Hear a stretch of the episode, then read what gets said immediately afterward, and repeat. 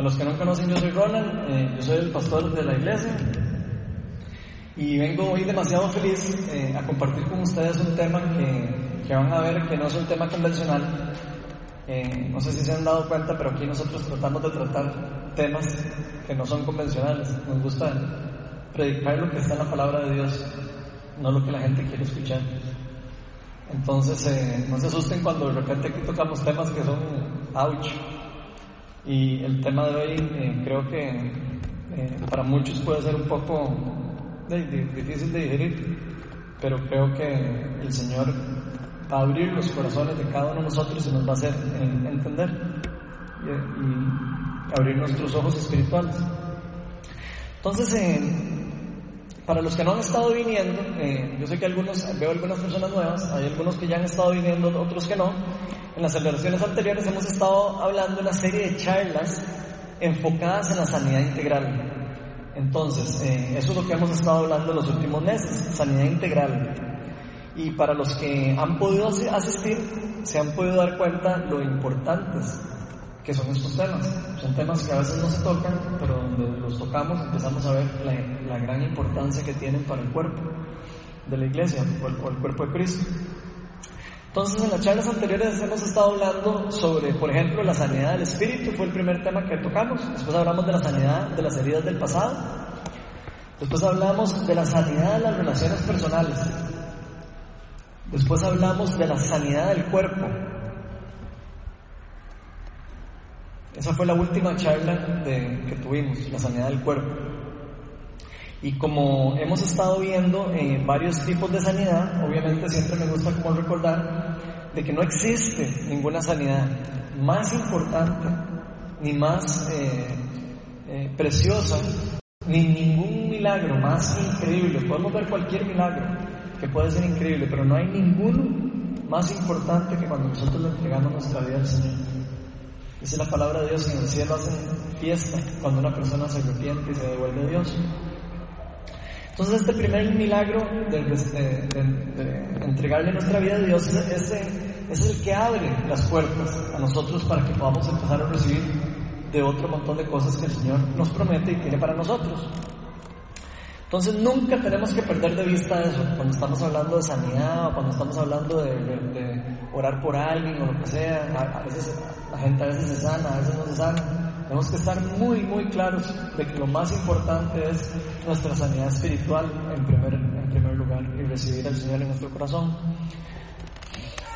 Entonces, en las charlas anteriores hemos estado hablando de que prácticamente todos nosotros, los seres humanos, somos seres integrales que tenemos cuerpo, que tenemos alma y que tenemos espíritu. Eso es lo que hemos estado hablando. Y, que todas estas áreas, en cierta manera, están interconectadas, no son áreas que son independientes, como uno pensaría. Eh, prácticamente podríamos decir que están conectadas de una forma holística, o sea, todas se relacionan y tienen conexión entre sí. Y por eso no se pueden tratar las sanidades en formas independientes hay que tratar la sanidad en forma integral. Y por eso el título de la, serie que estamos tratando, de la sanidad integral. Y esto, y esto particularmente eh, pasa así porque cuando tocamos una área en específica, o cuando un área de la sanidad de nuestro, de nuestro ser está dañada, tiene afectación directa en las otras áreas. Entonces por eso es que eso tiene que tratarse de esta manera. Entonces luego de haber estado hablando acerca de todas las esferas anteriores de la sanidad, que ya les mencioné, Hoy vamos a estar enfocados en un tipo eh, de enfermedad en que muchas personas al día de hoy yo creo que ni siquiera saben que existe. Entonces, para que se vayan imaginando, es, ese tipo de enfermedad que muchas personas no creen ni que existe o simplemente no saben que aplica a la vida de hoy. O también pueden creer que no aplica para la vida de hoy o creen que no es tan importante para la vida de hoy. A veces creen que no es necesaria de recibir. Y este quinto tema que vamos a ver hoy está relacionado con lo que vamos a llamar la sanidad del endemoniado. Entonces, eh, no se asusten con el tema. Ahí van a ver que no es tan, tan complicado. En la Biblia podemos encontrar diferentes ejemplos de, de, de alguna u otra, de, de, personas de que de una u otra manera fueron influenciadas a nivel eh, demoníaco o por los demonios. Para los que saben, eh, los documentos originales que conocemos del Nuevo Testamento eh, fueron escritos en griego. Para los que saben un poquillo, se han dado cuenta que el Nuevo Testamento fue escrito en griego y el Viejo Testamento en arameo y en hebreo. Entonces, eh, la palabra en griego que usa el Nuevo Testamento para describir este tipo de sanidad que vamos a estar hablando es daimonisomenoi. Daimo, daimonisomenoi. Esa es la palabra en griego que se usa en, el, en, el, en, el, en griego para hablar sobre el endemoniado. Pero en general las personas eh, que saben de, estos, de, de, esto de los idiomas y de, las traducciones, de todos estos temas complicados que a veces a nosotros nos cuesta un poco, eh, dicen que los términos griegos que se utilizan para traducir esta palabra a otros idiomas no son, eh, son, un poco imprecisos, por decirlo de alguna manera, como que no hay una palabra exacta para traducirlo al español o al inglés o a otro, idioma. Entonces ahí es donde empieza un poco el, el problema a la hora de traducirlo. Entonces es común que muchos de nosotros hayamos eh, escuchado, por ejemplo, traducciones inclusive en la Biblia, en la nueva versión internacional y en, todas las que escuchamos nosotros, de que alguien ha sido poseído demoníacamente. Es muy común escucharlo. Y eh, quería contarles que en el libro de, Sanidad Poderosa, John Wimber, que es uno de los fundadores del movimiento Viña, al cual nosotros pertenecemos, por supuesto, eh, él menciona que esta traducción específica que se usa en estas, en, estas traducciones donde, como diciendo, eh, posesión demoníaca, no es tan apropiada, no es como muy apropiada. Y principalmente no es muy apropiada porque la palabra posesión, nosotros, eh, si, alguien le dice está poseído por un demonio, lo, lo primero que uno se, se, imagina lo primero que uno cree es que hay una, un control completo de, de la persona, que hay un control completo y que, la persona no puede hacer nada más porque está totalmente disposeída, casi que se adueñaron de ella, ¿verdad? ¿Ok? Y entonces, eh, no es tan apropiado, eh, según lo menciona John Wilber, eh, usar esta palabra para describir este tipo de aflicción. Y aunque alguna persona pudiera estar influida en, un alto grado por, demoníacamente por o por demonios, pareciera que siempre la persona tiene un grado de libertad. Siempre tiene lo que como un grado, un cierto grado de libertad para guiar o para, o para llegar a la liberación. ¿Ok? Para encontrar la salvación. Pocas palabras, la persona no está totalmente eh, controlada, sino está controlada en cierto, en cierta manera, en los casos severos, y en otros casos ni siquiera está controlada al 100%, como vamos a ver más adelante con un ejemplo bíblico, por supuesto. Entonces, por lo que en lugar de decir que, eh, en vez de, que nosotros digamos personas demoníacas, poseídas, perdón, nosotros en Viña preferimos decir personas seriamente endemoniadas. Usamos esa, esa traducción, esa forma de decirlo. O personas que pueden haber perdido cierto grado de control sobre sus acciones, pero que nunca han perdido por completo el control sobre sus, sus acciones totales. O sea, que nunca han perdido el control completo de su vida, en su totalidad. Nunca han perdido el control de poder recibir sanidad. Nunca han perdido el, control de poder acercarse a la luz y a la libertad. Lo que realmente vemos son diferentes grados de demonización, que puede ir desde cosas leves hasta cosas graves, por supuesto, dependiendo del caso específico. Entonces por eso encontramos más adecuado utilizar las palabras como endemoniado o demonización para hablar de este tipo de aflicciones. Y esto eh, principalmente se debe a que estas palabras eh, se refiere a personas que se encuentran bajo diferentes grados de influencia, ¿ok? Pero no están siendo completamente poseídas. Entonces en estos casos las personas en ciertos momentos pueden estar sometidos a un grado de influencia o aflicción causado por uno o, varios demonios, como lo vamos a ver en, ahora en un ejemplo, que los pueden estar afectando espiritualmente. Psicológicamente, espiritualmente o físicamente. ¿Okay? de hecho, según lo vemos en la Biblia y en la práctica general de la iglesia, es que existen diferentes grados de demonización. O sea, eso sí, sí lo sabemos por, por la misma práctica en la iglesia. O diferentes grados en que Satanás y sus demonios pueden atacar e influir sobre las personas.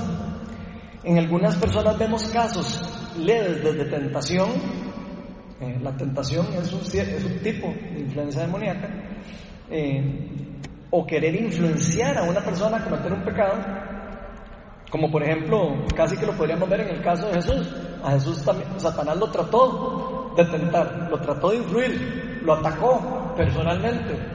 Eso es un tipo de, digamos, de, tratar de influenciar a una persona demoníacamente.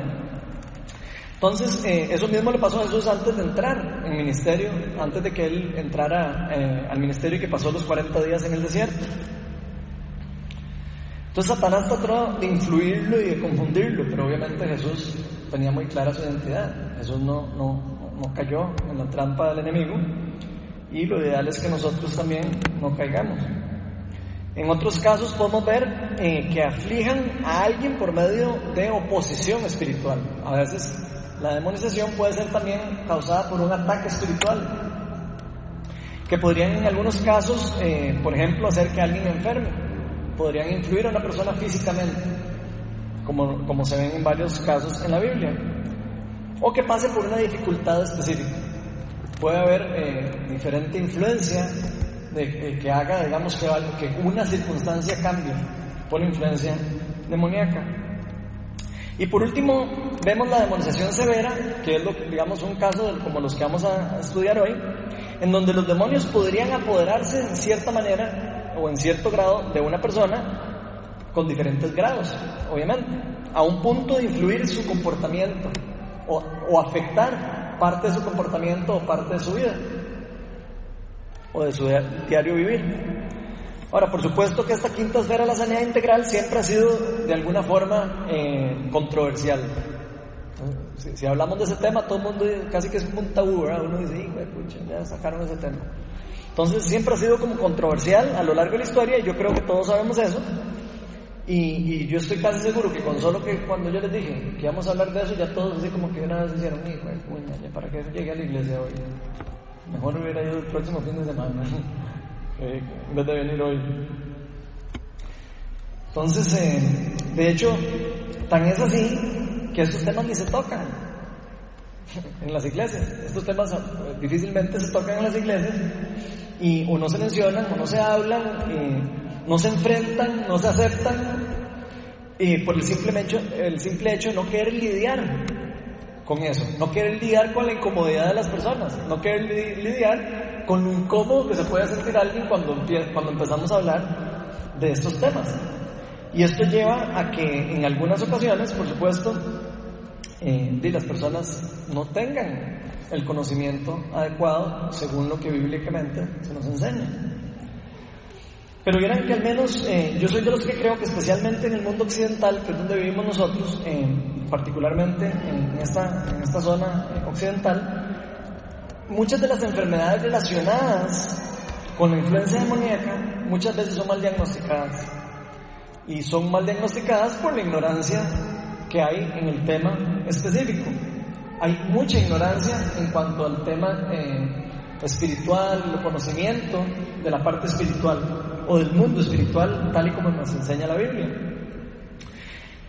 Entonces, eh, estas enfermedades a veces son confundidas por enfermedades psicológicas, psiquiátricas, físicas y de otro tipo eh, que no llegan nunca a tener eh, un, de una, como un arreglo o una, una sanidad específica. Ahora, por supuesto que no estoy diciendo que las enfermedades siempre este, que las mentales ni las enfermedades sean causadas siempre por influencia demoníaca, ¿verdad? Eso lo quiero dejar claro. No siempre las enfermedades psicológicas, mentales y físicas son causadas por demonios, pero lo que sí estoy diciendo es que algunas veces sí es así, en algunas ocasiones. Entonces, en estos casos en particular, este tipo de enfermedades pueden manifestarse de cualquier forma o, o con cualquier síntoma de, los, de las otras sanidades que hemos estado tratando. Y por eso la dejé de última. Los síntomas pueden manifestarse en las cuatro esferas que hemos estado tratando anteriormente. Ya sea manifestarse espiritualmente, manifestarse relacionalmente, manifestar, o manifestarse emocionalmente o físicamente. Entonces, por eso es muy importante haber tratado los otros temas primero antes de entrar en este tema. Y similarmente como nos pasa a nosotros con la sanidad del cuerpo, eh, que ya lo vimos la semana pasada, eh, es como para nosotros difícil, ¿verdad? De, de, creer este tipo de sanidad. La sanidad del cuerpo nos cuesta mucho a nosotros. Cuando tenemos algo, eh, algo en el cuerpo mal, creer que se nos puede, que Dios nos puede sanar, nos cuesta a nosotros.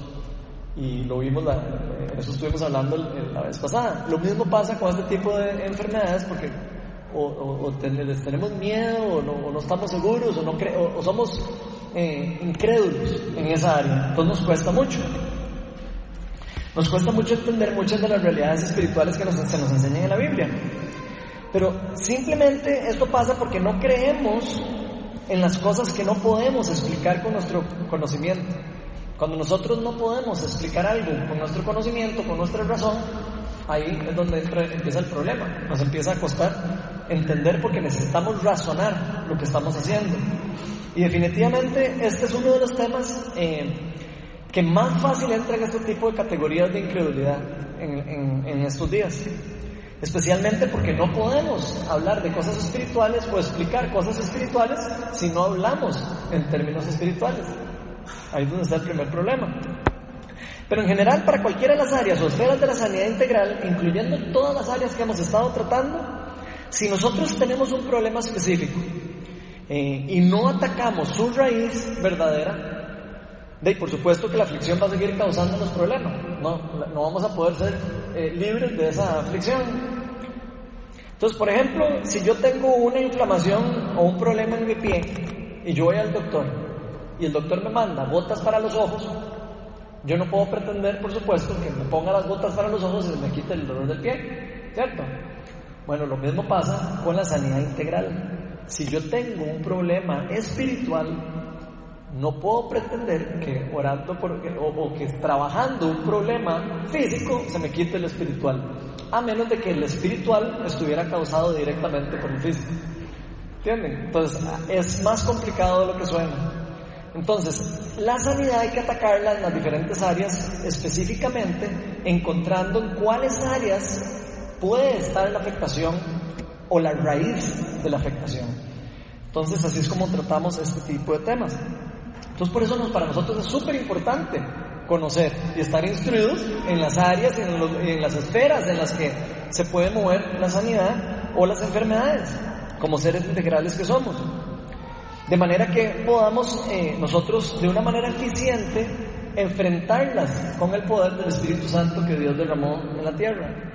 Por eso la charla de hoy la titulé La sanidad del endemoniado. Pero antes de empezar me gustaría hacer una oración para invitar al Espíritu Santo, para que rompa un poco el hielo de lo que yo sé que está en la mente de cada uno de ustedes en este momento. Pues vamos a orar. Eh, Señor, eh, pido que rompas en este momento todo temor, toda incredulidad o no sé, o todo bloqueo que, que hay en nuestra mente cuando hablamos de temas de este tipo. Te pido que abras los ojos espirituales, que levantes el velo, que a veces tapa nuestros ojos. Te pido que abras nuestros oídos, Señor. Te pido que nos hagas sensibles a tu voz hoy. Te pido que te lleves toda, toda, todo bloqueo espiritual para que las personas que estamos aquí podamos entender, que podamos aprender, que podamos eh, digerir espiritualmente, Señor. Yo te doy gracias y bendigo a cada uno de los que estamos aquí, Señor. Yo sé que tú tienes aquí a cada una de las personas hoy porque necesitaban escuchar de este tema. Y te damos gracias por, por estar aquí, bendecimos tu presencia en este lugar. Y te pido que me llenes con el Espíritu Santo, Señor, que me des sabiduría para poder transmitir y enseñar este tema. Todo esto te lo pedimos en el nombre de Jesús. Amén. Bueno, entonces, como les dije, nosotros nos gusta entrarle a la Biblia, no, no, no echarnos ahí unas habladas y que se vayan puro cuento. Entonces, eh, hoy vamos a ver uno de muchos ejemplos, obviamente, que vamos a ver en la Biblia o que hay en la Biblia, en donde vamos a poder ver cómo es que operan estas aflicciones. Vamos a poder ver cómo Dios puede sanarlas y cómo Dios puede, cómo podemos recibir sanidad de Dios en esta, en esta área específica, inclusive hoy en día. Para eso vamos a ver un ejemplo, por efecto de tiempo, por supuesto, del, Nuevo Testamento, eh, pero hay montones de ejemplos donde podemos hablar de este tema. De hecho, para nadie es secreto que en el Nuevo Testamento hay un sinnúmero de relatos de personas afectadas demoníacamente, influidas demoníacamente y, de sanidades en esta área específica. De hecho, para los que no saben, por lo menos yo lo que me encontré, yo me puse a buscar y solo en el Nuevo Testamento me encontré 11 casos diferentes de Jesús tratando con demonios, diferentes, sin contar los que se repiten en los, en los evangelios. Entonces, 11 casos claros de, de, este tipo de, de, padecimiento o aflicción y cómo Jesús lo lidiaba y cómo Jesús lo sanaba. Entonces, eso es importante conocerlo, que son un montón de casos. Y esto sin contar los otros casos que se llevaron a cabo por medio de los apóstoles. También los apóstoles tenemos en la palabra de Dios eh, casos de, enfrentamiento con demonios y con liberaciones, eh, eh, con liberaciones. Y también, no solo con los apóstoles, sino vemos, lo vemos con discípulos de los, de los apóstoles. Entonces, como podemos ver, es una cosa que viene pasada por generación desde que Jesús dio la autoridad a las, a las personas que les dio el poder y después lo derramó con el poder del Espíritu Santo para todos. Entonces siempre me gusta como que le pongamos atención cuando hay muchos ejemplos en la Biblia. Vean, cuando algo en la Biblia está muchas veces, ¿por qué creen que es? Porque es importante. Si no estaría pasando ahí por encima. Pero cuando está muchas veces es porque uno debería estar. Ah, no. Ah, si lo dice varias veces, por ejemplo, cuando Jesús dice, ciertamente les digo, amén, amén. Significa eso en, hebreo, creo. Eh, cuando él dice, ciertamente les digo, hay que escuchar con más claridad, porque es porque va a decir algo que es de verdad. Otras Biblias dicen, de verdad, de verdad les digo. Cuando él dice eso, amén, amén. Entonces, eh, es importante que nosotros eh, seamos sensibles cuando la Biblia algo se nos dice muchas veces o nos dicen, ojo con eso. Entonces, como se los mencioné en la semana, en la celebración pasada, sabemos que la Biblia nos enseña que Jesús es la plena representación de Dios Padre.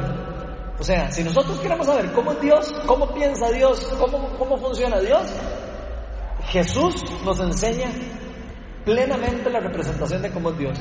Entonces, si nosotros vemos el ministerio de Jesús, y vemos cómo Jesús trataba a las personas, cómo Jesús eh, quería sanar a los enfermos, cómo Jesús sanaba a los endemoniados, podemos saber definitivamente que Dios Padre quiere amar a las personas, quiere sanar a los enfermos y quiere sanar a los endemoniados. Entonces eso es muy importante también aclararlo. Por eso vamos a estar enfocados principalmente en el Evangelio de Marcos. Vamos a estar en el capítulo 5 del 1 al 20. Entonces voy a leerlo. Vamos a estar viendo un caso que creo eh, Podríamos decir que es el caso de demonización más severa que se ve en la Biblia. Hay otros casos ahí parecidos, pero este yo creo que es, es, interesante porque ahora vamos a ver por qué. Entonces agarro este ejemplo porque me parece que es como uno de los más importantes. Es el caso del Geraseno endemoniado. Y dice así, Marcos 5, del 1 al 20. Cruzaron el agua hasta llegar a la región de los Gerasenos. Tan pronto como desembarcó Jesús, un hombre poseído por un espíritu maligno le salió al encuentro de entre los sepulcros. Este hombre vivía en los sepulcros y ya nadie podía sujetarlo, ni, podía, ni siquiera con cadenas. Muchas veces lo habían atado con cadenas, grilletes, pero él los destrozaba. Nadie tenía fuerza para dominarlo. Noche y día andaba por los sepulcros, por las colinas, gritando y golpeándose con piedras. Cuando vio a Jesús desde lejos, corrió y se postró delante de él. ¿Por qué te entrometes, Jesús, Hijo del Altísimo? Gritó con fuerza. Te ruego por Dios que no me atormentes. Es que Jesús le había dicho, o sea, todo esto lo dijo ese Señor porque Jesús le había dicho, sal de ese hombre, espíritu maligno. Entonces prácticamente el espíritu maligno le está contestando a Jesús después de que él le había dicho eso. Es que Jesús le había dicho, sal de ese hombre espíritu maligno. ¿Cómo te llamas? Le preguntó Jesús. Me llamo Legión, respondió, porque somos muchos. Y con insistencia le suplicaba a Jesús que no los expulsara de aquella región. Como en una colina estaba paciendo una manada de muchos cerdos, los demonios le rogaron a Jesús, mándanos a los cerdos, déjanos entrar en ellos. Así que él les dio permiso. Cuando los espíritus malignos salieron del hombre, entraron en los cerdos, que eran unos dos mil, y la manada se precipitó al lago por el desempeñadero y allí se ahogó. Los que cuidaban los cerdos salieron huyendo y dieron la noticia en el pueblo y por los campos. Y la gente fue a ver lo que había pasado. Llegaron donde estaba Jesús y cuando vieron al que estaba poseído por la legión de demonios, sentado, vestido y en su sano juicio, tuvieron miedo. Los que habían presenciado estos hechos le contaron a la gente lo que había sucedido con el endemoniado con los cerdos. Y entonces la gente empezó a suplicarle a Jesús que se fuera de esa región. Mientras subía Jesús a la barca, él, se había, él, el que había estado endemoniado, le rogaba que le permitiera acompañarlo. Jesús no se lo permitió, sino que le dijo, vete a tu casa y a los de tu familia y diles todo lo que el Señor ha hecho por ti y cómo te ha tenido compasión. Así que el hombre se fue y se puso a proclamar en Decápolis lo mucho que Jesús había hecho por él y toda la gente se quedó asombrada. Entonces, este primer ejemplo bíblico podemos ver un caso claro de demonización severa. Aquí es, obviamente, por la forma en cómo vemos todo lo que está pasando en la historia, sabemos que es un grado alto de demonización lo que, estamos, lo que está enfrentando Jesús en este caso.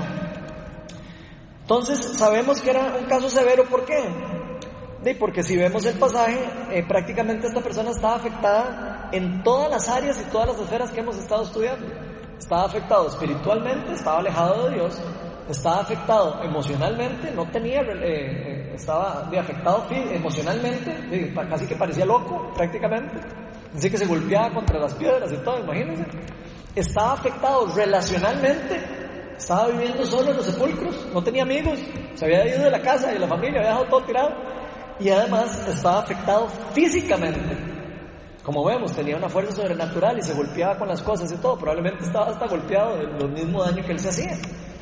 Entonces, eh, prácticamente todas las áreas de las esferas de la sanidad integral, esta persona las, tenía afectadas. Y aunque hay casos en donde la demonización no es tan evidente, como en este caso en particular que estamos viendo, aquí vemos que es evidente que este hombre está influenciado en gran parte en su vida. Con esto quiero decir que hay veces que la influencia demoníaca no es tan evidente como en este caso. Aquí uno ve eso y uno dice, sí, claro, es obvio. Pero hay casos en donde no es tan evidente que una persona está influenciada demoníacamente. Y no siempre, para aclarar, no siempre las personas son afectadas por un montón de demonios, como en este caso, y no siempre son afectadas solo por uno. Eso es importante saberlo en esto que estamos tratando. Entonces, para, vamos a ver algunos puntos importantes de este, de este ejemplo que vamos a estar eh, aprendiendo y que queremos resaltar de esta historia. El primero es que la, la, demonización puede afectar varias áreas de nuestra sanidad integral. Ese es el primer punto que vamos a analizar de, este, de estos versículos. Dice que este hombre vivía en los sepulcros, que ya nadie podía sujetarlo, que ni siquiera con cadenas lo podían agarrar. Dice que muchas veces lo habían atado con cadenas y grilletes, pero él los destrozaba y que tenía una y que nadie tenía fuerza para dominarlo. Noche y día andaba por los sepulcros y las colinas gritando y golpeándose con piedras. Entonces vemos como en este caso sus relaciones personales estaban completamente dañadas y destruidas. Esta persona había perdido todas sus relaciones eh, personales, por como nos lo dice el versículo 1. Vivía solo y alejado de la gente en los sepulcros o en un cementerio. Se nos dice que nadie podía sujetarlo ni siquiera con cadenas. En pocas palabras, no tenía amigos. La gente lo quería más bien casi que atar y dejarlo ahí. Nadie, nadie lo ayudaba. Estaba completamente solo. Estaba desamparado esta persona. No tenía familia. Había dejado su familia. Y no hay que irnos muy largo para ver casos similares como estos en estos días. No hay que irse muy largo. ¿Cuántas personas se han dejado engañar por Satanás y se han dejado influenciar por cosas que no vienen de Dios y han terminado muy parecidos a este geranceno? ¿Cuántas personas no han dejado su familia? ¿Cuántas personas no se han dejado influir por las drogas y terminan perdidos en la calle? Abandonando su familia, abandonando todas sus relaciones, abandonando todas las cosas que tienen en la vida. Entonces esto es algo que no es como de solo el cuento bíblico, es algo de la vida real. Esto pasa en la vida real. Y es importante saber que eso pasa. Y esto es un caso típico de cómo Satanás ataca a las personas con el fin de matar, destruir y robarle lo que Dios tiene para cada uno de nosotros. Todo lo que Dios nos ofrece, Él nos los quiere siempre robar. Eso es lo que vamos a ver de, cómo funciona Satanás. Porque Dios a todos nos creó con un propósito. Eso es una cosa muy importante entender. Y ese propósito fue reflejar su gloria, reflejar la gloria, por eso nos hizo imagen y semejanza de Él, porque Él quería que nosotros reflejáramos su gloria, que, nos que multiplicáramos su imagen a lo largo de la tierra por medio de, de la procreación. Por eso nos dijo multiplíquense.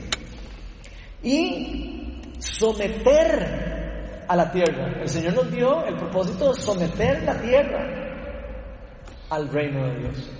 Ese fue el propósito que el Señor nos dio, desde, Génesis, desde el inicio de Génesis. Pero Satanás siempre ha querido y quiere alejarnos cada vez más de nuestro verdadero propósito. por eso es importante conocer cuál es el verdadero propósito y encontrarlo. Pedirle a Dios que nos revele cuál es el propósito de cada uno de nosotros. Y una de las formas en cómo Satanás logra esto es engañándonos y haciéndonos creer que nosotros podemos vivir sin Él. Nos hace creer que nosotros podemos vivir sin estar en una relación con Él, nos hace creer que nosotros no necesitamos de Dios, nos hace creer que nosotros podemos hacer lo que nos da la gana sin que haya ninguna consecuencia y nos hace creer que nosotros somos los dueños de nuestra vida. Eso es lo que Satanás trata de hacernos creer, que podemos vivir sin la protección de Dios. Eso es lo que nos hace creer. Ah, no, pasa nada, no importa. Que Dios no me proteja, no importa, no pasa nada. Eso es lo que uno, normalmente los deseos de la carne de uno le, dicen a uno, ¿verdad? Ah, nada, pasar, ¿eh? cualquier cosita. Y, y ahí es donde vienen los engaños de Satanás. O peor aún, nos podría hacer creer que nosotros no necesitamos estar en una relación personal con Dios. Eso es de lo que Satanás le encanta. Él, se va a encargar de romper o de hacernos creer que nosotros no tenemos una relación directa con Dios y que no podemos tener, que no podemos tener una relación activa con Él. Y aquí podemos ver cómo esta persona estaba viviendo completamente aislada, estaba aislada. No sabemos exactamente qué fue lo que lo llevó a esta persona a estar ahí, porque estamos viendo ya como la consecuencia de cómo llegó ahí. Pero es muy probable que esa persona estaba viviendo alejada de las cosas que, que Dios ya había dicho de qué hacer y qué no hacer. Es muy probable que esa persona estuvo eh, alejado de las cosas de Dios, alejado de Dios y, de las enseñanzas que Él nos había mandado. Y ya ellos les habían hablado por medio de los profetas y por medio de la ley. Entonces ya ellos conocían de Dios. Entonces vean que como inclusive se nos dice que esta persona se hacía daño a sí misma. Esa persona se hacía daño a sí misma. Se hacía daño en su propio cuerpo y andaba gritando y golpeándose con piedras. Y aquí me llama demasiado la atención lo increíble de saber lo compasivo que es Jesús. Porque uno podría decir que Jesús volviera a ver a esta persona. Que Jesús tuviera el tiempo para acercarse a donde una persona que probablemente estaba en pecado severo desde hace tiempo, y aún así Jesús se acerca a esta persona y lo sana. Eso es algo demasiado importante para nosotros de entender. Y con esto me gustaría pasar al segundo punto que me, que me gustaría resaltar. Y eso es que hasta en casos muy severos de demonización, las personas pueden buscar la sanidad o pueden encontrar la sanidad. Está abierta la puerta para encontrarla. Entonces nos dice en el pasaje, en el versículo 6 dice, cuando Jesús vio cuando, cuando el muchacho este vio a Jesús desde lejos, dice que corrió delante de él. Entonces aquí podemos empezar a ver cómo la palabra poseído no necesariamente es una buena definición. No es tan correcta, porque vemos que a pesar de todo lo que estaba experimentando esta persona, a pesar de todo lo que él estaba influenciado y todo, algo dentro de él lo atrajo a Jesús. Algo dentro de él le dio el interés de acercarse a la luz. Y pudo hacerlo. Si él hubiera estado totalmente poseído, no, no hubiera ido corriendo de Jesús, se hubiera quedado donde estaba. Porque a Satanás jamás se le hubiera ido a acercar a Jesús. Con ese que dicen que el reino no está dividido nunca. Satanás no se ataca a él mismo nunca. Entonces, si él se acercó, es porque fue voluntad de él acercarse. Eso es muy importante. Entonces, vemos que a pesar de todo esto que él estaba esperando, eh, experimentando, cuando Jesús pasó cerca, fue atraído a la luz. Probablemente él vio algo en Jesús que, que le llamó la atención. Inclusive en medio de la oscuridad en la que esta persona estaba viviendo, algo de luz pudo reconocer en Jesús. Y no importa, y aquí es importante esto, no importa en qué estado espiritual nos encontremos nosotros, no importa. Nosotros podemos estar en el peor estado espiritual, que nosotros siempre tenemos la posibilidad de acercarnos a la luz. Siempre tenemos la oportunidad de arrepentirnos y de acercarnos a la sanidad y, a lo que Dios nos ofrece a cada uno de nosotros. Muchos de nosotros a veces nos sentimos sucios y no nos acercamos a Dios por miedo, o nos sentimos que no somos dignos de acercarnos a Él. Y eso es una mentira de Satanás. Satanás lo que quiere es que uno no se acerque a Dios para no recibir la sanidad. En Génesis 2.7, que van a poner ahí en la pantalla, se nos dice que, y Dios el Señor formó al hombre del polvo de la tierra y sopló en su nariz hálito de vida, y que el hombre se convirtió en un ser viviente. O sea, que el Espíritu viene de Dios. El Espíritu que nosotros tenemos viene de Dios. En Proverbios 20, 27 dice que el Espíritu humano es la lámpara del Señor. Y así como, como vivíamos Así como vivíamos cuando estábamos en esa perfecta relación con Dios, nosotros estuvimos en un momento en una relación perfecta, vertical y horizontal con Dios cuando estábamos en el Edén.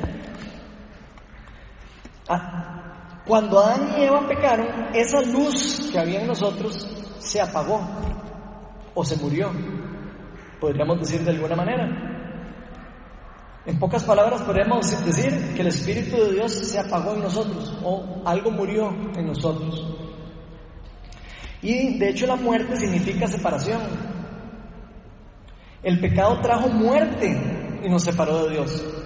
Y vean qué increíble porque esto fue lo que Dios le dijo a Adán y Eva que iba a pasar si comían del, árbol del bien y el mal. Ellos creyeron que Dios les había mentido, de que Él les había dicho lo siguiente. En Génesis 2.17 dice, pero el árbol del conocimiento de bien y del mal no deberás comer el día en que él comas, de cierto, ciertamente morirás.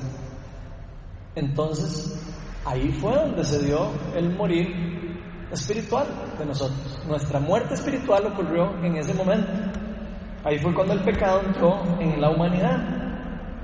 Pero como Dios nos creó a su imagen y semejanza y sopló aliento de vida en nosotros, todavía esa esencia está en nosotros. Nosotros tenemos espíritu igual. Hay una esencia que todavía quedó en nosotros. Y esa es la lámpara apagada. Es como tener la lámpara apagada. Las personas que no han entregado su vida a Jesús, las que siguen viviendo en muerte espiritual, tienen su lámpara, pero está apagada, está muerta. Pero siempre tienen la esencia de querer volver a la luz. Tienen la esencia de volver a ser prendidas a la luz. Porque para eso fue para lo que fuimos creados. Entonces el querer buscar de nuevo esta luz en la que una vez tuvimos está dentro de nosotros. Y esa luz nos va a atraer cuando nosotros nos acercamos a ella. Esta misma luz es la que hizo que el Geraseno pusiera sus ojos en Jesús. Eso fue lo mismo que él pasó. Y no importa qué hayamos hecho, no importa si toda la vida Nosotros hemos tenido una vida alejados de Dios, toda la vida hemos estado alejados de la luz, no importa si nosotros hemos estado viviendo una vida de perdición, de que no nos importa nada de Dios, que no, no creemos en nada, no importa. Dios siempre tiene la puerta abierta para que nosotros nos acerquemos de vuelta a la luz. Dios es siempre bondadoso y siempre quiere que nos volvamos hacia Él.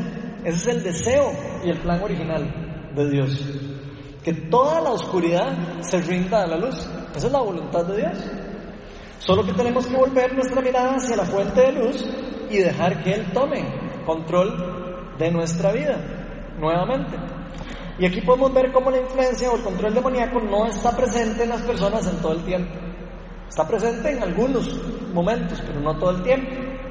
Entonces las personas tenemos libertad de volver a Dios y de buscar la luz. Siempre Dios tiene la puerta abierta para recibirnos a todos de vuelta a casa, como la historia del hijo pródigo. El hijo se va, pero Dios siempre lo estaba esperando para que volviera. Entonces yo quiero que repitamos todos juntos una verdad, que la voy a poner ahí arriba. Me gustaría que la repitamos todos a la misma vez. Dice, Dios siempre tiene la puerta abierta para que nos volvamos de la oscuridad a la luz.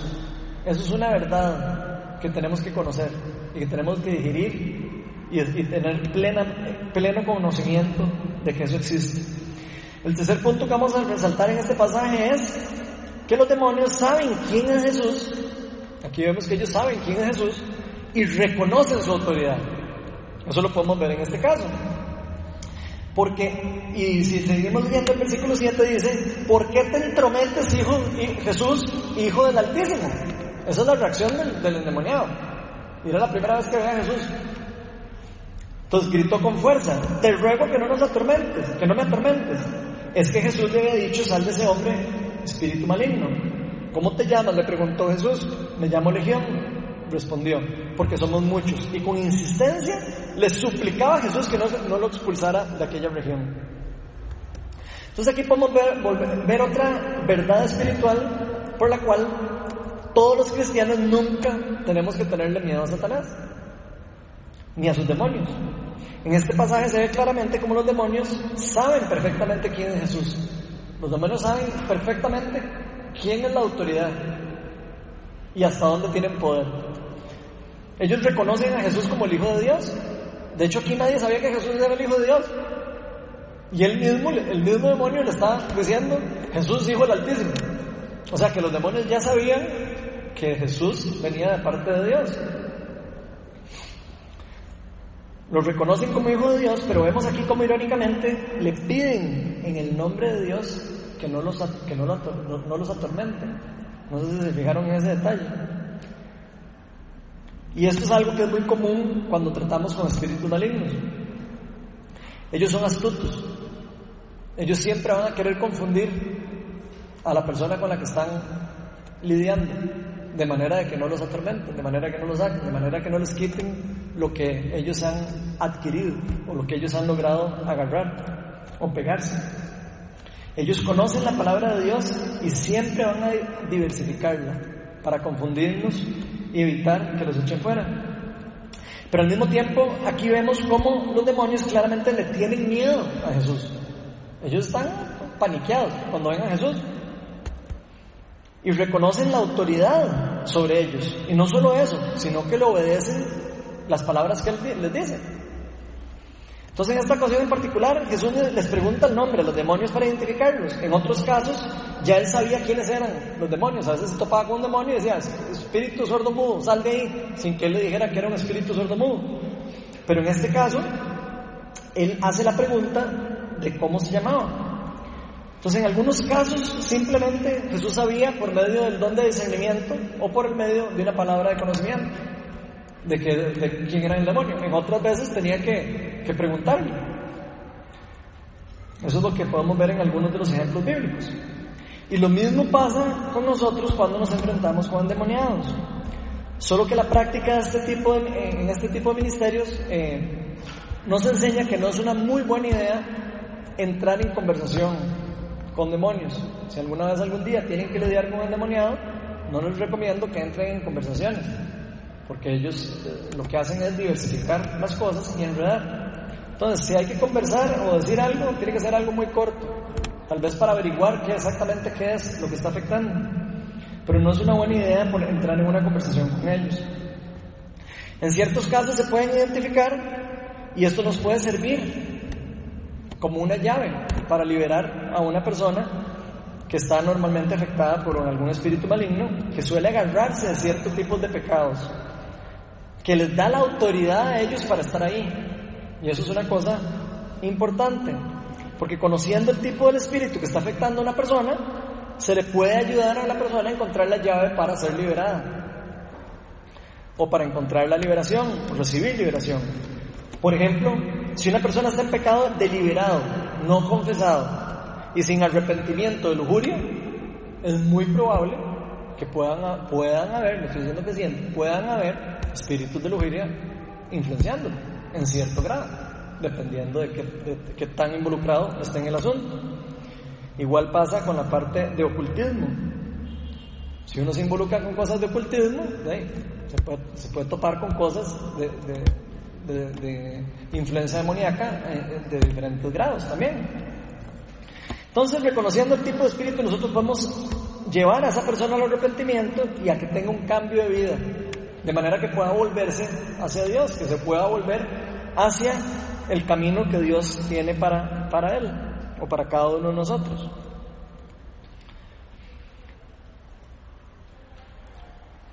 Por esta misma razón, muchas veces el don de discernimiento es muy útil en este tipo de ministerio. ¿Por qué? Porque con una palabra de discernimiento, digamos, si yo puedo sentir qué es lo que está pasando, Dios me da el don para discernir si es un espíritu de X, yo puedo entonces enfocar la sanidad en esa área. Entonces ya yo puedo, en vez de ponerle las gotas en los ojos a la persona, puedo orar por la persona por la parte que tiene afectada, que era su pie, por ejemplo, para ponerlo un poco más específico. Entonces nos pueden servir en algunos casos. Y por eso es que este tipo de enfermedad es más eficiente cuando se administra en equipos. Por eso vamos a ver que este tipo de ministerio a veces es muy común orar por personas que tengan este problema en grupos de personas. ¿Por qué? Porque hay más personas, hay más dones espirituales alrededor. Una persona puede estar intercediendo, otra persona puede estar orando, otra persona puede estar discerniendo, pidiendo discernimiento y se puede eh, si han alguno participado en un tipo de ministerio parecido, se van a dar cuenta que cuando los dones se empiezan a juntar, Dios empieza a moverse y empieza a hacer mucho más sencillo llegarle al problema que está afectando a la persona. Entonces es mejor siempre hacerlo en grupos, preferiblemente. Muchas veces solo la presencia de Dios en un lugar puede hacer que un demonio se manifieste. El simple hecho que esté la presencia de Dios podría de repente hacer que un espíritu se, se manifieste, que es parecido como lo que pasó con este eh, endemoniado. Apenas pasó Jesús por ahí caminando, salió a la luz esta persona que tenía este problema y se identificó. También vemos en esta parte del pasaje que los demonios parecieran ser territoriales. No sé si dieron cuenta que no querían que los echaran de la región. Se nos dice que le rogaron a Jesús que no los expulsara de ahí, de esa región. Entonces quiere decir que los demonios de alguna manera son territoriales o, se acostumbran a vivir en, lugares. Pareciera que inclusive se acostumbran a vivir en territorios específicos y pareciera que no se sienten muy cómodos ni tienen mucho poder cuando se encuentran, en, cuando, no, cuando no encuentran un lugar en donde habitar. Cuando no tienen un lugar donde habitar no, no tienen tanto poder donde no puedan permanecer. Vean lo que se nos dice en Mateo 12 y 43, que lo pongan ahí arriba. Dice, cuando un espíritu maligno sale de una persona, va por lugares áridos, buscando descanso sin encontrarlo. Ellos, ellos no, no, no, pueden estar como deambulando por ahí porque no, no, están tranquilos, necesitan estar en algún lugar, en un territorio. Entonces buscan casas para habitar. Y eso también es importante entenderlo. Entonces así, con, más razón pareciera que hay que echarlos afuera, para que sean menos eficientes. Si los echamos fuera, pierden poder. Entonces de esta manera, eh, ellos pierden su eficacia y poder de influencia sobre los demás. El cuarto punto que es muy importante resaltar es que los demonios son expulsados con la autoridad de Jesús. Eso es algo muy importante. El versículo 11 sigue diciendo que como como en una colina estaba paseando una manada de muchos cerdos, los demonios le rogaron a Jesús, mándanos a los cerdos y déjanos entrar a ellos. Así que él les dio permiso. Cuando los espíritus malignos salieron del hombre, entraron en los cerdos, que eran unos dos mil, y la manada se precipitó al lago y se por el desempeñadero y allí se ahogó. Aquí podemos ver que los demonios son echados fuera por una orden de Jesús. Jesús dijo, fuera, por una orden de autoridad. O sea que esa es la forma de cómo lidiar con este tipo de enfermedades, mm, bíblicamente hablando. Aquí podemos ver que los demonios fueron echados, de hecho, no solo por una orden. Dice que primero Jesús les había dicho que salieran, le contestó y después otra vez lo volvió a decir. O sea que probablemente hay que decirles varias veces o orar para que, para que ese espíritu suelte lo que está agarrando o que sea eh, liberar a, la persona que está siendo afectada. Entonces podemos estar completamente seguros de que, de que se expulsan por medio de órdenes de la autoridad del nombre de Jesús. En este caso Jesús es el que está ahí y esto lo vemos eh, no solo en este caso, sino lo vemos en varios otros ejemplos del Nuevo Testamento. Por ejemplo, vean lo que nos dice Mateo 8:16. Al atardecer le llevaron muchos endemoniados, aquí está hablando Jesús, y con una sola palabra expulsó a los espíritus malignos y sanó, y sanó a todos los enfermos. Entonces aquí vemos a Jesús en otra ocasión, con una sola orden, espíritus malignos salieron de las personas y enfermedades fueron sanadas por una orden, por, una eh, palabra de autoridad. Así que yo creo que es importante aclarar que la expulsión de demonios no es lo mismo que, que un exorcismo. No sé si se han escuchado de exorcismos, pero aunque tienen el mismo fin, el exorcismo no es expulsar un demonio por medio de una orden, es expulsar demonios por medio de encantamientos, en medio de oraciones y por medio de rituales y por medio de un montón de cosas para que el demonio salga. No es lo mismo, no es exactamente lo mismo que estamos viendo aquí. Estamos viendo un encuentro de poder con Jesús. No estamos viendo ahí todo un ritual larguísimo para poder eh, sacar afuera un demonio. Por el contrario, una expulsión demoníaca es un acto bajo el poder del Espíritu Santo. Y eso es importante. Nosotros no tenemos el poder por nuestra propia cuenta para hacer eso. Eso lo puede hacer solo una persona que ha recibido a Jesucristo en su corazón y está empoderado y tiene y ya sabe que su identidad en Cristo es la identidad que él tiene y sabe que Dios le dio la autoridad para hacerlo y que puede echarlo afuera. En pocas palabras, Jesús nos traslada a los cristianos esa autoridad para echar fuera a los demonios. En algunas ocasiones una liberación podría tomar unos minutos, como esta que acabamos de leer, fuera, a como en otras nos va a poder tomar más tiempo. ¿Por qué? Porque en algunas veces no sabemos exactamente cuál es el problema que, que, está afectando a la persona. Jesús nos llevaba a nosotros años luz en discernimiento, si era Dios mismo. Nosotros tenemos el Espíritu Santo, pero nosotros no practicamos todo el tiempo las, cosas espirituales. Entre más las practicamos y más las ejercemos, más nos volvemos diestros para hacerlas. Pero nosotros estamos como aprendiendo. No somos eh, como Jesús, que tenía una autoridad y tenía un conocimiento prácticamente ilimitado del, poder del Espíritu Santo. Pero es importante saber que nosotros podemos hacerlo porque nos, enseña en la palabra de Dios que podemos hacerlo. En algunas ocasiones puede tomarnos minutos, en otras nos puede tomar eh, horas o días. Y en algunos casos, eh, inclusive, hasta podríamos tener que trabajar primero en otras áreas de la sanidad integral de una persona para poder echar fuera un demonio. Y eso es importante saberlo. Hay veces que si nosotros no sanamos algunas áreas, eh, que, también, o esferas de la sanidad, podría ser que esas sean las áreas en donde el demonio está agarrado, o donde el demonio está, eh, donde se le dio autoridad al demonio para estar. Eso es algo también importante para nosotros. En este caso, los demonios le ruegan a Jesús que los deje entrar a los cerdos. No sabemos por qué Jesús hace esto. No sabemos por qué Jesús le dio la, autoridad para que los demonios entraran en la manada de cerdos, pero lo que sí sabemos es que los demonios le hicieron caso. ¿Cierto? O sea, sabemos que le hicieron caso cuando les dijo, vayan, y, está bien, vayan, métanse ahí en el cuerpo de los Entonces sabemos que Jesús les ordenó salir y ellos obedecieron. Los demonios que son espíritus usan cuerpos como su casa. Podemos deducirlo casi que del pasaje. Ellos prefieren cuerpos humanos porque ellos deben expresar su personalidad y las, y las cosas, los deseos que hay en ellos a través del cuerpo de la mente del afectado. Por ejemplo, un espíritu de temor. Ellos, por supuesto, van a querer manifestar lo que, de lo que ellos son.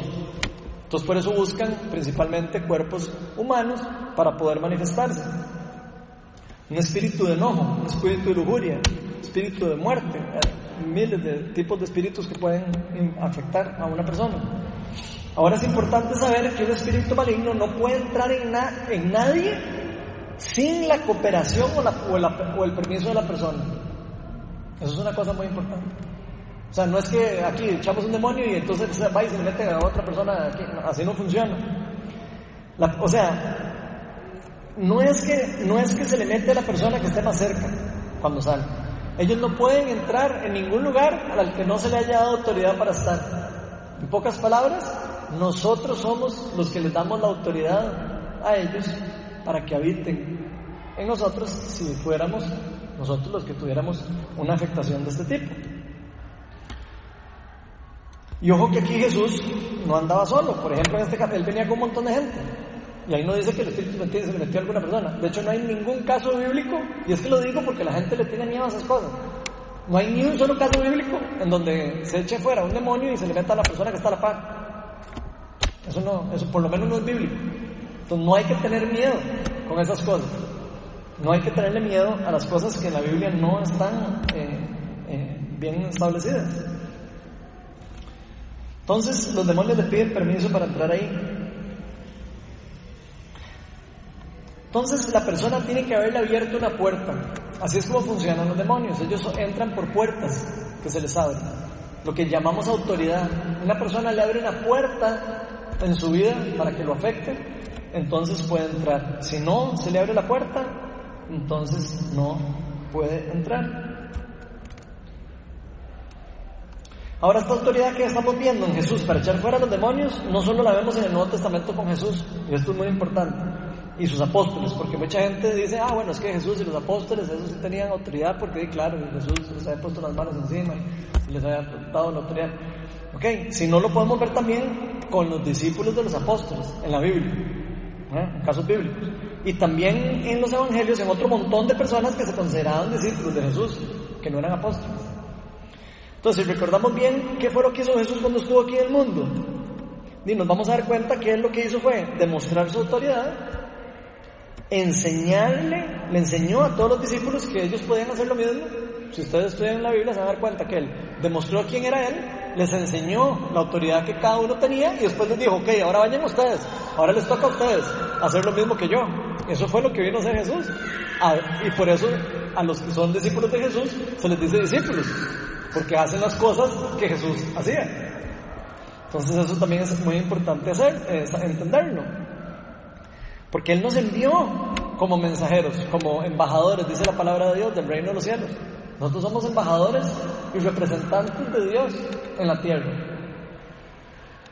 Veamos algunos ejemplos bíblicos de lo que nos dijo Jesús. Vean, Mateo 10. Mateo 10.1 dice, reunió a sus doce discípulos y les dio autoridad para expulsar a los espíritus malignos y sanar toda enfermedad y toda dolencia.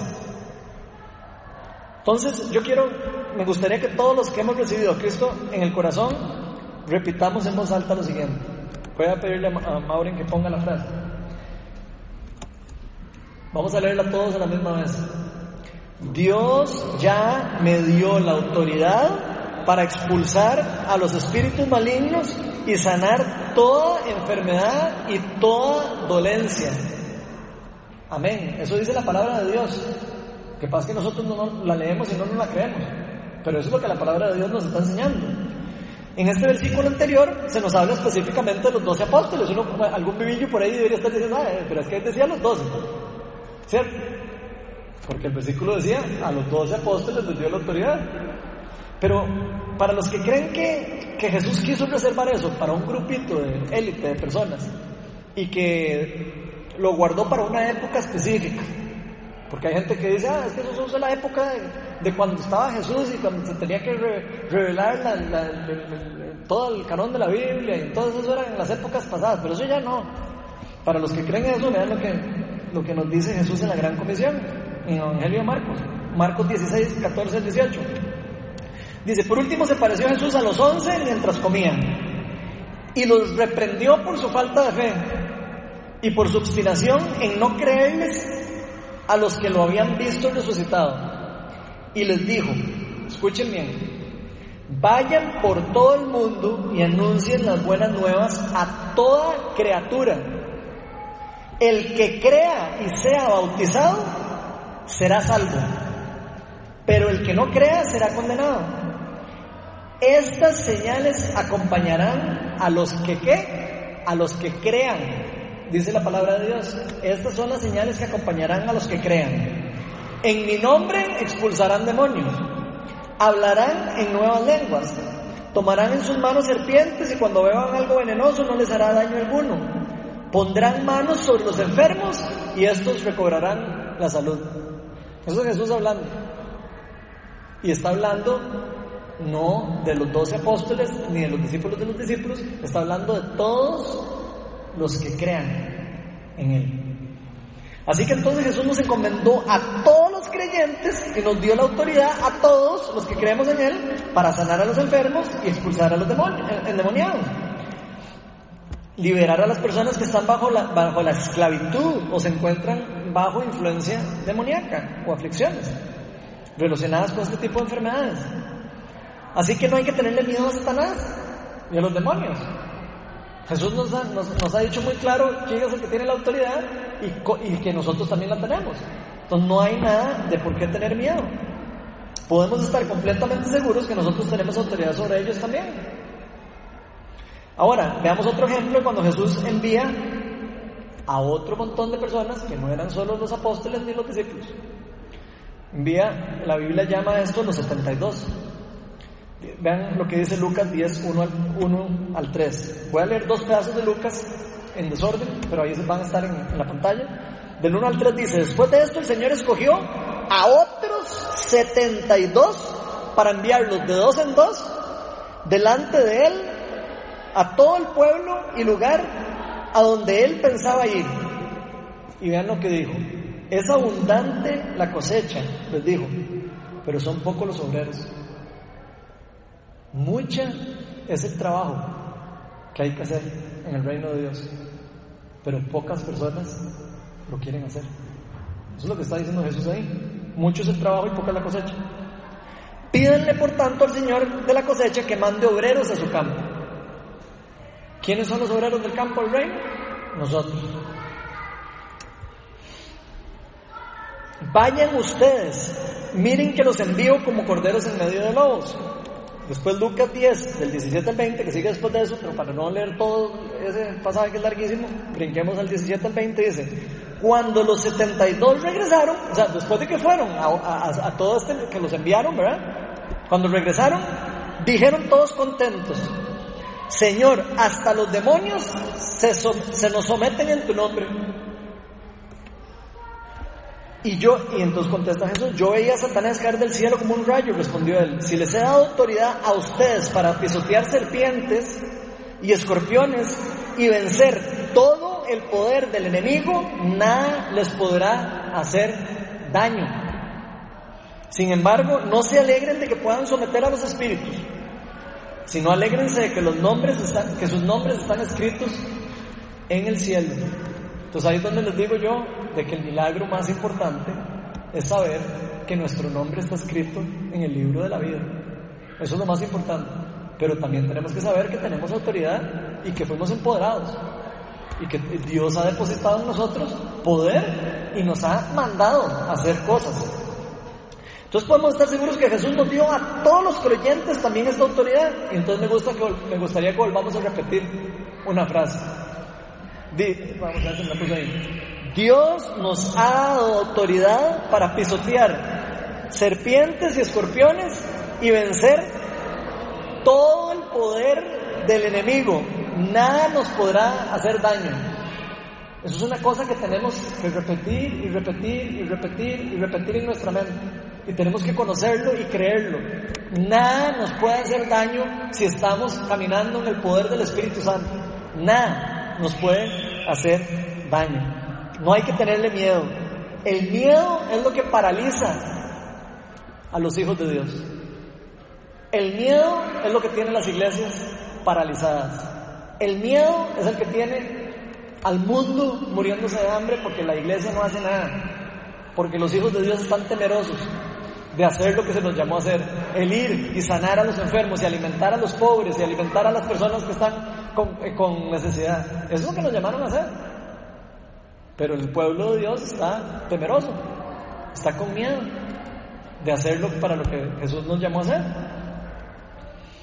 Ahora, esto no quiere decir que, eh, esto lo que quiere decir, lo que estamos hablando es que si nos topamos con un demonio, simplemente nos encargamos de él. Pero no quiere decir que vamos a, andar jugando de cazafantasmas tampoco, ¿verdad? Digo, alguno podría creer que, que, es como un cazafantasmas y andar buscando demonios y si no lo encuentra se lo inventan. Digo, se los digo porque hay que tener cuidado. Esto, no es un juego, es algo real. Y hay que tratarlo como, como es, como algo real y algo eh, verdadero. Entonces no tenemos que enfocarnos tanto en las obras del enemigo. El enemigo nos va, nos va a asustar. Cuando vemos una liberación o algo, nos va a asustar. ¿Para qué nos asusta? Ni para que no lo volvamos a hacer. Él no quiere que la gente sea libre. Entre más se asusten las personas, más gana Satanás. Así, así funciona la guerra espiritual. Entre más asustados está el pueblo de Dios, más fiesta hace Satanás.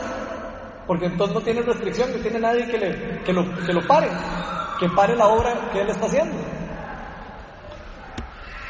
Entonces es muy importante que sepamos que nosotros, los discípulos de Jesús, tenemos más autoridad y más poder de que lo que nosotros creemos, de lo que nosotros estamos ejerciendo. A veces hasta muchas veces más de lo que nos imaginamos. Tenemos tanta capacidad para ayudar a tantas personas que ni siquiera nos damos cuenta. Y para, finalizar, como último punto, podemos ver que una vez expulsados los demonios, ocurre la sanidad del endemoniado. Eso es importante. ¿Cómo se sana la persona? Cuando los demonios salen. Así como se sana. Versículo 14 al 17 dice, los que cuidaban los cerdos salieron huyendo y dieron la noticia en el pueblo por los campos y la gente fue a ver lo que había pasado. Llegaron a donde estaba Jesús y cuando vieron al que había estado poseído por la legión de demonios sentado y vestido en su sano juicio, tuvieron qué? Miedo. Tuvieron miedo. Los que habían presenciado estos hechos le contaron a la gente lo que había sucedido con el endemoniado y los, y los cerdos. Entonces la gente comenzó a suplicarle a Jesús que qué? Que se fuera a la región. Imagínense usted. Y aquí yo quiero hacer una pausa con esto, porque es un tema importante. No, quiten el versículo de la pantalla, por favor. Porque no sé si pueden ver lo raro que somos nosotros. Cuando Jesús o Dios hace algo en el poder del Espíritu Santo y trae liberación a alguien, nos da miedo y queremos echar a Jesús. Aquí se aparece el Espíritu Santo, se derrama, empieza a caer gente con problemas, empieza a liberarse, empieza a haber sanidades y más Dios no sale corriendo. Más bien uno le da miedo, dice, no, yo no, yo eso no vuelvo. ¿Por qué? Porque no entendemos lo que está pasando. Si nosotros no entendemos lo que, estamos, lo que está pasando y lo que Dios está haciendo, digo, vamos a tener miedo. Pero la palabra de Dios nos enseña claramente lo que pasa cuando el Espíritu Santo se, se, se, eh, se presenta en un lugar. Lo que pasa cuando el Espíritu Santo trae liberación a una persona. Entonces, sigamos leyendo.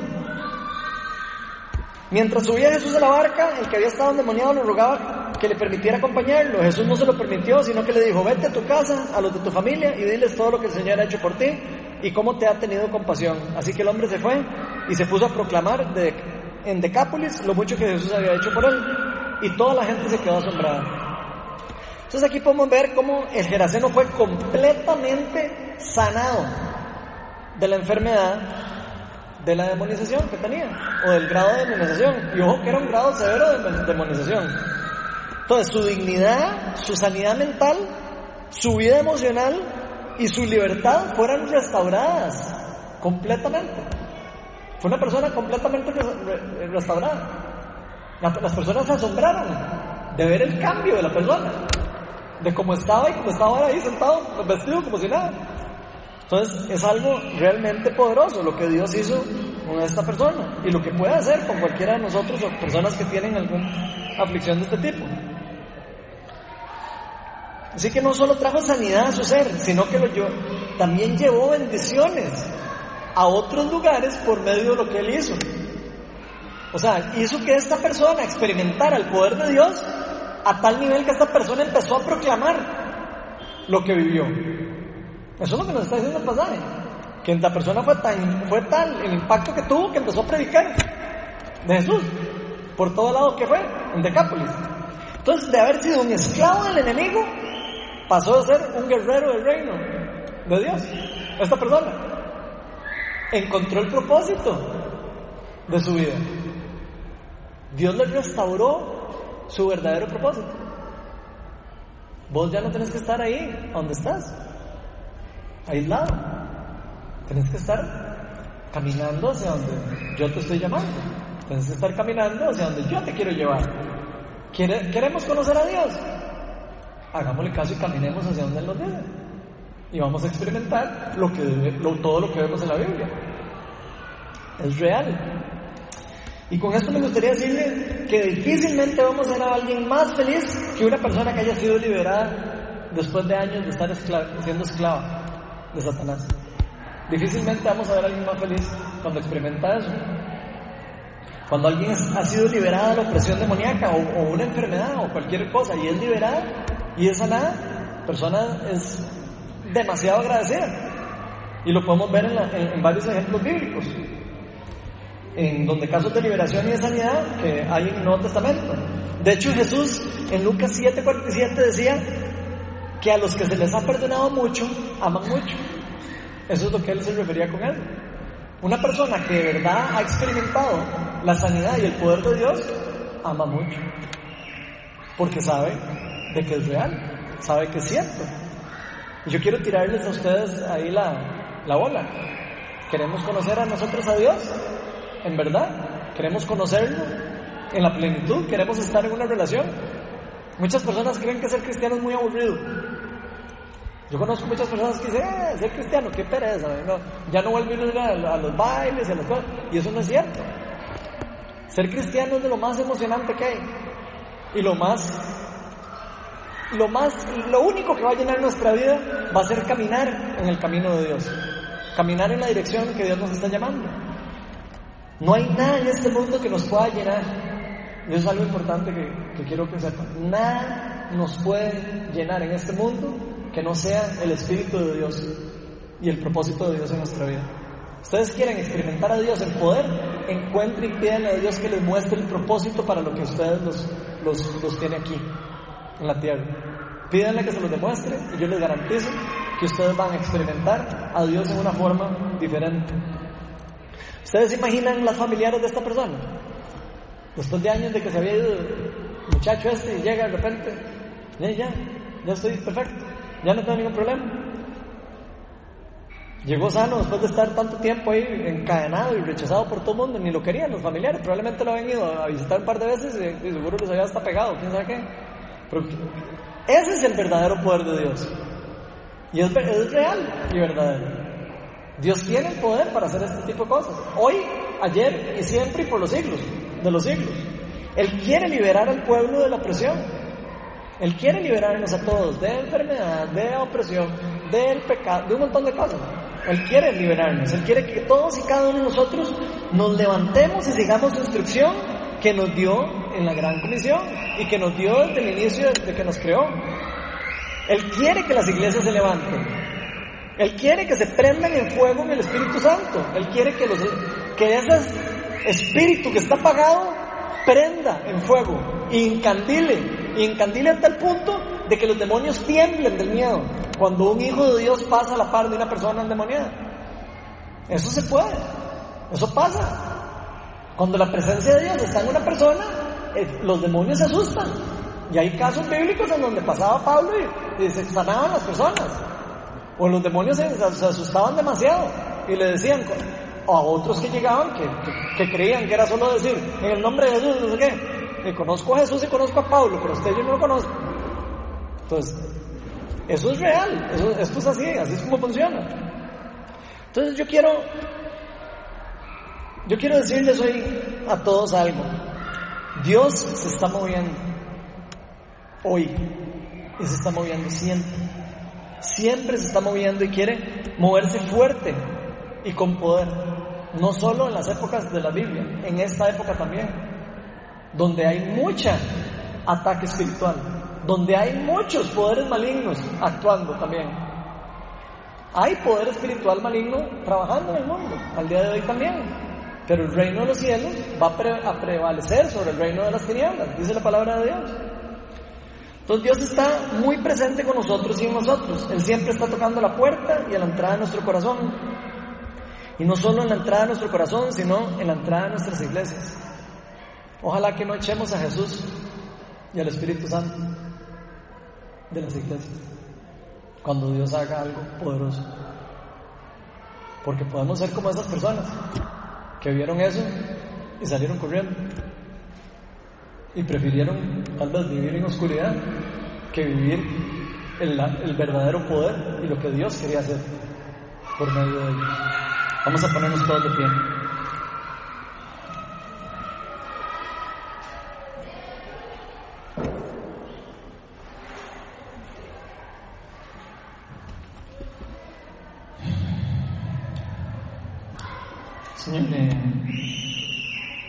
Gracias, Pa, porque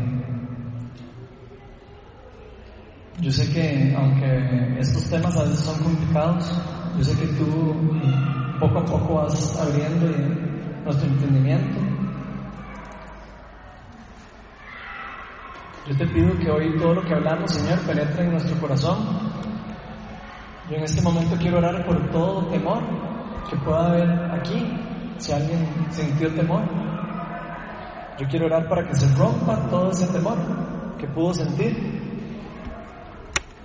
Espíritu Santo, en este lugar. Yo sé que estás aquí. Yo sé que nos amas, que nos cuidas, que nos capacitas, que nos enseñas. Si hay alguien, si hay alguno hoy aquí que, que siente que, que ha estado vivido atado a un pecado o a una aflicción, alguna tentación, yo quiero pedirle que no tenga miedo y que pase adelante para orar. Tal vez alguno aquí está cansado de estar lidiando con la, con la esclavitud. El Señor tiene el poder para romper cualquier cadena. El Señor tiene el poder para destruir cualquier ataque del enemigo. Y si hay alguna persona que está sintiendo eso ahí, les voy a pedir que ahí mismo, si les da miedo pasar adelante, que ahí mismo le digan a Dios, Señor, estoy cansado de vivir mi vida así, de esta forma. Yo quiero vivir en libertad. Yo no quiero seguir viviendo en cadenas, ni en la oscuridad. Yo no quiero vivir aislado. Yo no quiero vivir sin, sin buenas relaciones. Señor, yo quiero que entres en mi vida y la transformes. También alguien que nunca le ha entregado la vida del Señor, yo quiero decirles que hoy es el mejor día. Nunca tengan miedo de decirle al Señor, Señor, yo quiero volver a ti. Vengan a mí todos los que están cansados agobiados, y yo les daré descanso, dice el Señor. Y el Señor quiere romper toda atadura. El Señor quiere romper todo temor. El Espíritu Santo está aquí y yo sé que quiere traer liberación. Oh Señor, luz de luz, eres el fuego del mundo. Con fuego alumbraste a tu pueblo en el desierto y con fuego nos bautizas con el poder del Espíritu Santo. El Señor decía que íbamos a ser bautizados con fuego. Un fuego que limpia, un fuego que transforma y un fuego que destruye todo dolor, toda atadura del pasado, toda herida del pasado, todo problema espiritual, todo problema físico. Todo se somete al nombre de Jesús. Espíritu Santo, te pido que irrompas en este lugar con poder y traigas liberación. Tú nos prometes libertad a los hijos tuyos. Tú nos prometes libertad, Señor, a todos los que estamos dispuestos a entregarte la vida y que estamos dispuestos a romper con una vida de pecado. Dice tu palabra que, hay fiesta en el cielo cuando uno de nosotros se arrepiente de la vida vieja y de la vieja naturaleza que ha estado viviendo. Oh Señor, ven. Destruye las artimañas del diablo en este lugar. Yo le ordeno en este momento, en el nombre de Jesús, a cualquier espíritu maligno que se vaya de aquí en el nombre de Jesús. Yo rompo en este momento el poder del temor, de la angustia, de la ansiedad. Todo el temor de volver a Dios y volver la mirada a Dios. Yo reprendo en este momento todo poder que pueda estar bloqueando a alguna persona para que pueda entregarle su vida a Jesús y pueda experimentar cuán grande y precioso es nuestro Señor Jesucristo. El Señor no murió por nosotros solo porque quiso morir en la cruz. El Señor murió por nosotros porque nos ama a cada uno de nosotros. Y no importa qué hayamos hecho. Aquí nadie es perfecto. De hecho, esta no es una iglesia de perfectos, para los que no sabían. Aquí somos una iglesia de personas que estamos en búsqueda de la luz de Dios. Que estamos en búsqueda de que se nos enseñe de Dios, de aprender. Porque todos aprendemos de Dios. Aquí no hay nadie aprendido. Todos estamos en crecimiento, todos estamos aprendiendo. Espíritu Santo, te pido que rompas en este momento con todo barrera que pueda haber sobre personas aquí. Y si hay alguien que siente dentro de su corazón que algo de lo que estoy diciendo es para él o para ella, yo quiero invitarlos a que pasen adelante, no tengan miedo. Aquí no juzgamos a las personas. Aquí lo que hacemos es llevar sanidad y llevar la luz del Evangelio a los que lo piden y a los que llegan a los Señor a pedirse. Oh sí, Señor, ven y trae restauración. Espíritu Santo, te pido que traigas tu poder en este momento y desciendas con poder, que se rompan todas las barreras de enemistad, Señor, entre, entre ti y tu evangelio, Señor. Declaro vida sobre cada una de las personas que hay aquí, Señor, y se rompen todos los poderes del maligno sobre cada una de las personas que están aquí, inclinando tu corazón hacia ti, Señor. Más de ti, Señor, y menos del miedo y del temor y de las mentiras y de lo que diga la gente. No más miedo de lo que diga la gente, de lo que piense la gente de mí. Aquí no estamos en un lugar para juzgar a las personas. Estamos en un lugar para amarlas, para recibirlas, para transformarlas, para empoderarlas, para llevarlas de vuelta a la casa de su Padre, de nuestro Padre. Oh Señor, abre las puertas del cielo, Señor, y desciende con poder. Ven, Señor. Y acaba de una vez por todas con el poder del enemigo en este lugar, Señor. Reprendemos todo poder y se rompe en este momento toda cadena sobre todas las personas que hay en este lugar. Todo esto lo pedimos en el nombre poderoso y glorioso y majestuoso de nuestro Señor Jesucristo. Adoremos y hagamos fiesta de que el Espíritu Santo tiene el poder para sanar, para transformar, para construir, para edificar, no solo una comunidad, sino familias enteras, como lo vimos con el Geraseno. Familias enteras van a ser restauradas por el poder del Espíritu Santo.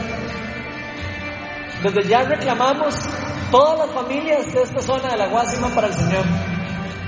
Desde ya yo declaro que todas las familias van a ser restauradas en la Guásima y en todas las áreas alrededor de aquí. Y esto no es una cosa solo para la Guásima. Esto es algo sin fronteras y no tiene que ver con iglesias.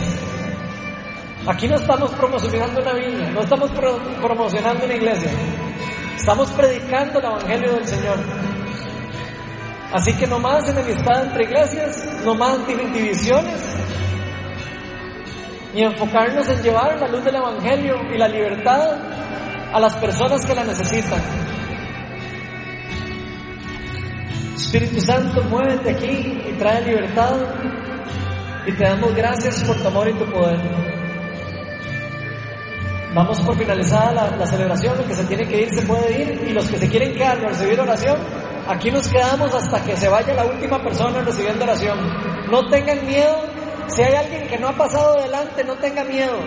Pase adelante, reciba oración y hoy llévense una bendición del Señor para su casa, para sus hogares y para todo el resto de su vida. En el nombre de Jesús.